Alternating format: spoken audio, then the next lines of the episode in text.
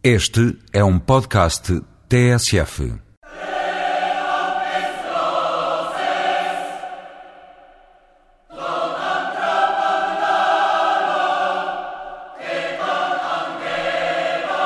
Desde o último Semana Europa, a União Europeia cresceu. Passou de 25 para 27 Estados, com a entrada da Bulgária e da Roménia. A zona euro também, com a chegada da Eslovénia, agora já são 13 os países que usam a mesma moeda. Para juntar aqui, há ainda uma mudança de presidência. A Finlândia sai de cena, chega a vez da Alemanha a seguir será Portugal. Eis os tópicos inevitáveis para a edição desta semana, com destaque principal para uma entrevista feita em Sófia por André Cunha, o enviado da TSF à Bulgária, a um professor de Ciência Política e vice-reitor da Universidade Nova da capital búlgara, sobre o momento histórico que o país vive. Mas antes, como é habitual, fica um resumo das principais notícias da semana.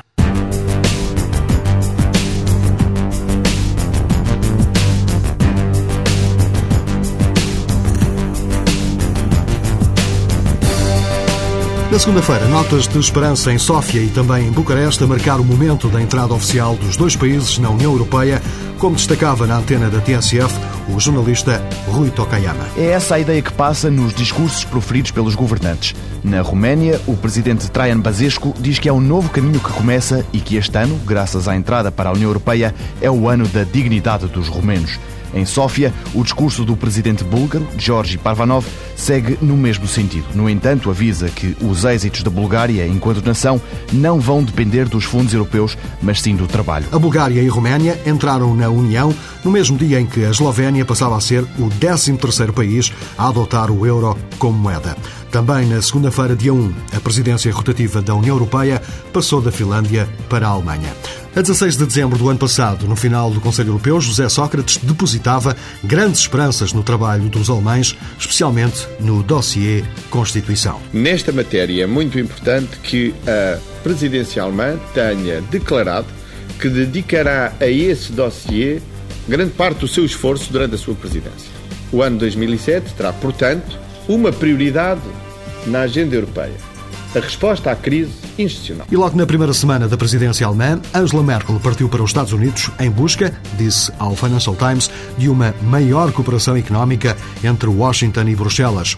Uma chanceler alemã que arranca para a presidência cheia de indicadores positivos, como sublinha a seguir José Belchior, correspondente da TSF na Alemanha. A Alemanha entrou com o pé direito no novo ano. É considerado o país mais concorrencial da zona euro no inquérito a 1175 administradores de empresa da França, Itália, Áustria, Grã-Bretanha, Suíça e Alemanha.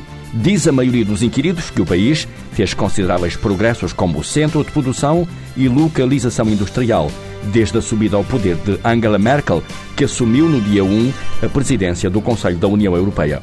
O responsável pelo setor dos investimentos estrangeiros, Klaus Mangold, confirma a tendência e sublinha que os aumentos moderados dos salários nos últimos anos se refletiram positivamente na economia. Foi também da Alemanha que chegou um primeiro contributo polémico para a reforma institucional da União Europeia. Três dias depois da entrada em funções de mais dois comissários, um vice-presidente de Durão Barroso veio dizer que o princípio seguido até agora, um país, um comissário, já está ultrapassado. Por isso, Gunther Verhoeven propõe que os pequenos países deixem de ser representados na Comissão Europeia.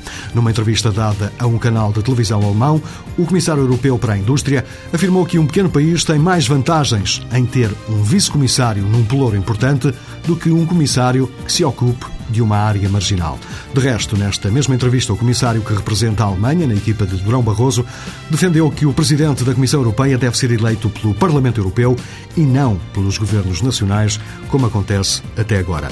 Um outro elemento da atual equipa de Durão Barroso vem dizer que não é aceitável criar duas categorias de Estados-membros. Danuta Ubner, a comissária polaca, diz que não faz sentido utilizar o tamanho dos países como critério para ter ou não direito a um comissário. No entanto, a comissária para a política regional concorda com outra sugestão feita pelo comissário alemão: o presidente da comissão deve ser eleito pelo Parlamento Europeu.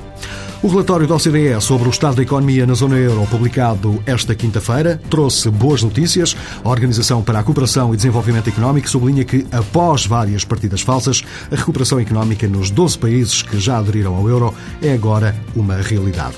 O documento diz também que a culpa das dificuldades económicas não é da responsabilidade do euro, mas sim dos governos dos países que continuam muito lentos no processo de reformas estruturais. Para 2007 e 2008, a OCDE prevê um crescimento na zona euro de 2,25%.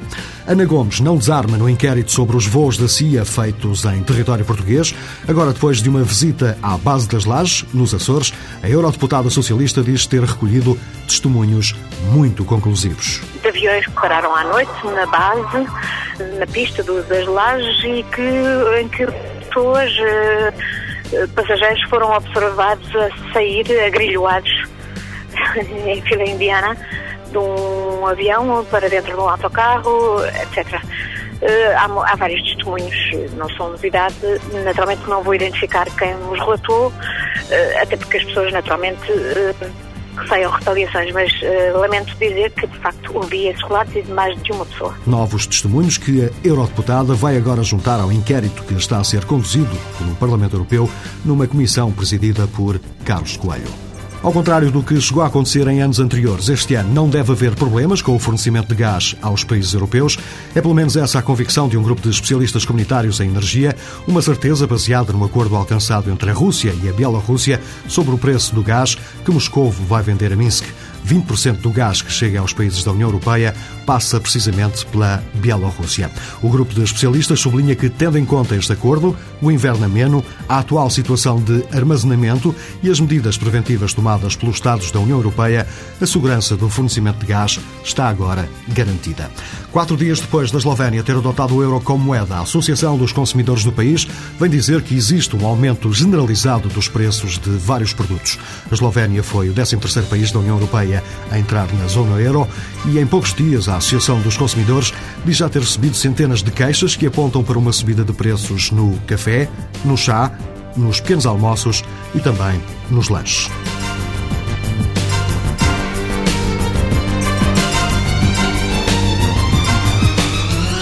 O 28º membro da União Europeia, que deve ser a Croácia, não entrará no clube antes de 2010. No passado dia 1, a União Europeia registrou mais um alargamento. Desta vez não foram 10 países de uma assentada, como aconteceu em maio de 2004, mas apenas dois. A Bulgária e a Roménia. Uma União Europeia a 27 tem agora praticamente 500 milhões de habitantes e muitos muitos problemas por resolver.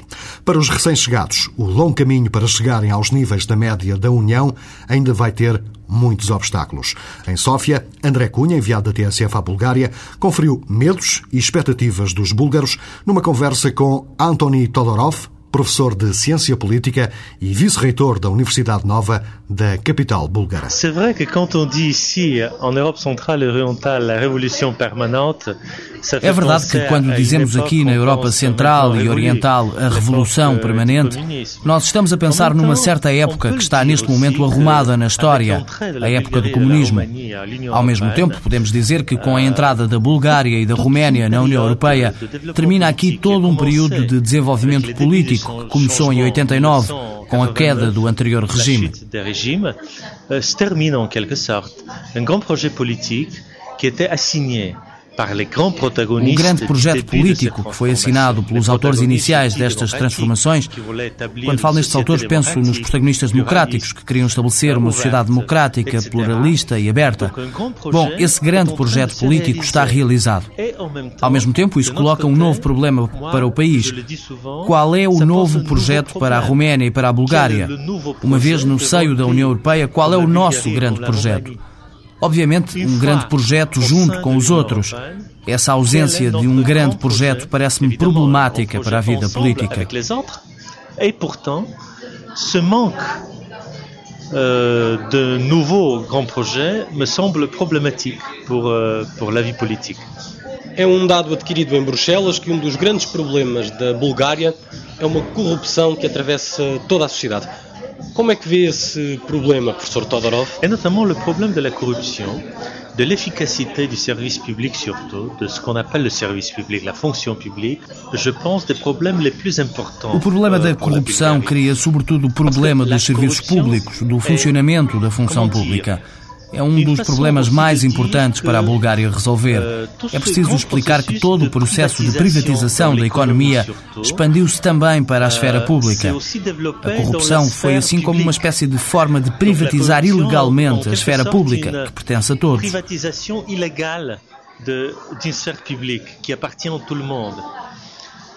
Ao dizer isto, eu quero dizer que, no princípio da transição pós-comunista, Alguns atos de corrupção eram vistos por uma boa parte da população como mais ou menos legítimos, embora pareça estranho dizê-lo. Ora, isto produziu uma situação única, onde combater a corrupção é uma coisa nada fácil.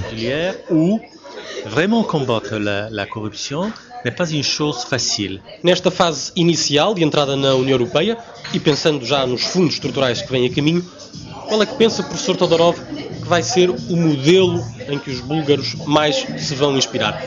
Mais um modelo grego ou português de recuperação de um atraso nas infraestruturas e por isso com muita construção? Ou a Bulgária aproximar-se-á mais do exemplo irlandês, investindo no ensino? Disons que culturellement, la Bulgarie a, a été très liée à la Méditerranée. Culturalmente, a Bulgária esteve sempre ligada ao Mediterrâneo. Por isso, nós estamos muito próximos dos gregos e, imagino, dos portugueses, mas dos gregos, sobretudo. Na cultura, nos hábitos de vida, na forma das pessoas se relacionarem com as instituições. Nós não temos essa ligação nórdica. E quando digo nórdica, penso também em protestante. Ligação em relação ao trabalho, ao Estado. Culturalmente, quero dizer, somos um povo do Sul. Neste momento, a Bulgária tem vários caminhos diferentes para escolher como pode beneficiar melhor dos primeiros fundos da adesão. Que tipo de prioridade temos? Investir onde? Será que devemos seguir o caminho grego ou que devemos antes. Será que devemos seguir o caminho grego ou que devemos antes optar pelo caminho irlandês? Nós sabemos que os irlandeses investiram muito na educação e, sobretudo, no ensino universitário mas não creio que a Bulgária esteja preparada para seguir o modelo irlandês. Há um debate permanente entre muitos intelectuais e académicos que, falando do exemplo irlandês, dizem para melhor beneficiar da adesão à União Europeia é preciso seguir esse caminho. A Bulgária é um pequeno país com poucos recursos naturais, pouca capacidade industrial, mas que não está nada mal no que toca à capacidade intelectual e tem experiência na área de ensino mais avec pas mal quand même de capacité intellectuelle et d'expérience de, dans l'enseignement. As esperanças e os desafios da Bulgária vistos a partir de Sófia no princípio de uma nova fase na vida do país.